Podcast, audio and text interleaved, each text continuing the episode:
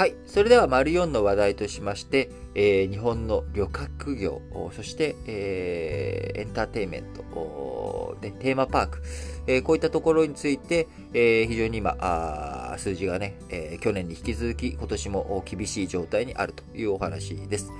え、昨日、JR 東日本、2022年3月期の連結最終損益、え、こちらが年間通して1600億円の赤字になりそうだと発表しました。えー、前期2021年3月期、去年1年間は5779億円の赤字でしたので、えー、そこから比べれば赤字幅縮小ということですけれども、もともと従来予想としては360億円の黒字と見込んでいたので、約2000億円下振れたということになります。えー、2期連続の最終赤字ということで、売上高、えー、こちらはね、なんとか去年よりも戻ってくるというところですけれども、えー、新型コロナの影響、未だに続いており、鉄道利用10月以降、新型コロナ禍前の8割程度に戻ると想定していましたが、度重なる緊急事態宣言の延長などで回復が遅れ、4月から9月の鉄道営業収入、2年前の19年同期比に比べて、えー、54%にとどまってしまっております。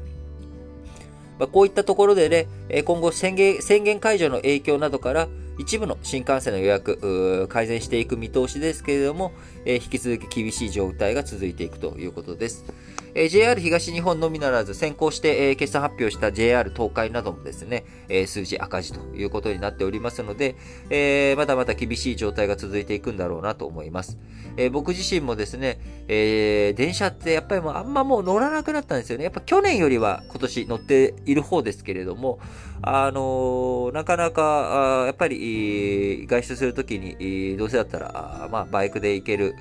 時、雨、天気が悪いんだったらもうあえて外出せずにオンラインにしてしまうとかね。まあなんかそういった住み分けもできてしまっているので、えー、なかなか、こう、完全に戻っていくっていうのは難しいんじゃないかなと思いつつ、えー、なんとか、こう、新型コロナの影響で、なんか抑え込んでいきつつ、えー、しっかりと旅客とかを増えていってほしいなと思いますし、えー、もう一丁のね、テーマパークの話題についても、オリエンタルランド、えー、東京ディズニーリゾートを運営しているオリエンタルランドですけれども、こちら昨日、えー、同じく2020年3月期の1年間の連結最終損益が175億円になりそうだという、150 175億円の赤字になりそうだと発表しました。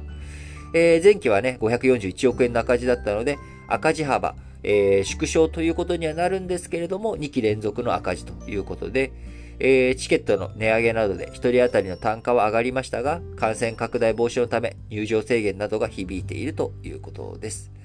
えー、引き続きね、やっぱりこういったところ、厳しい状態、えー、刑事経済が如実に出ているというところになっていきます。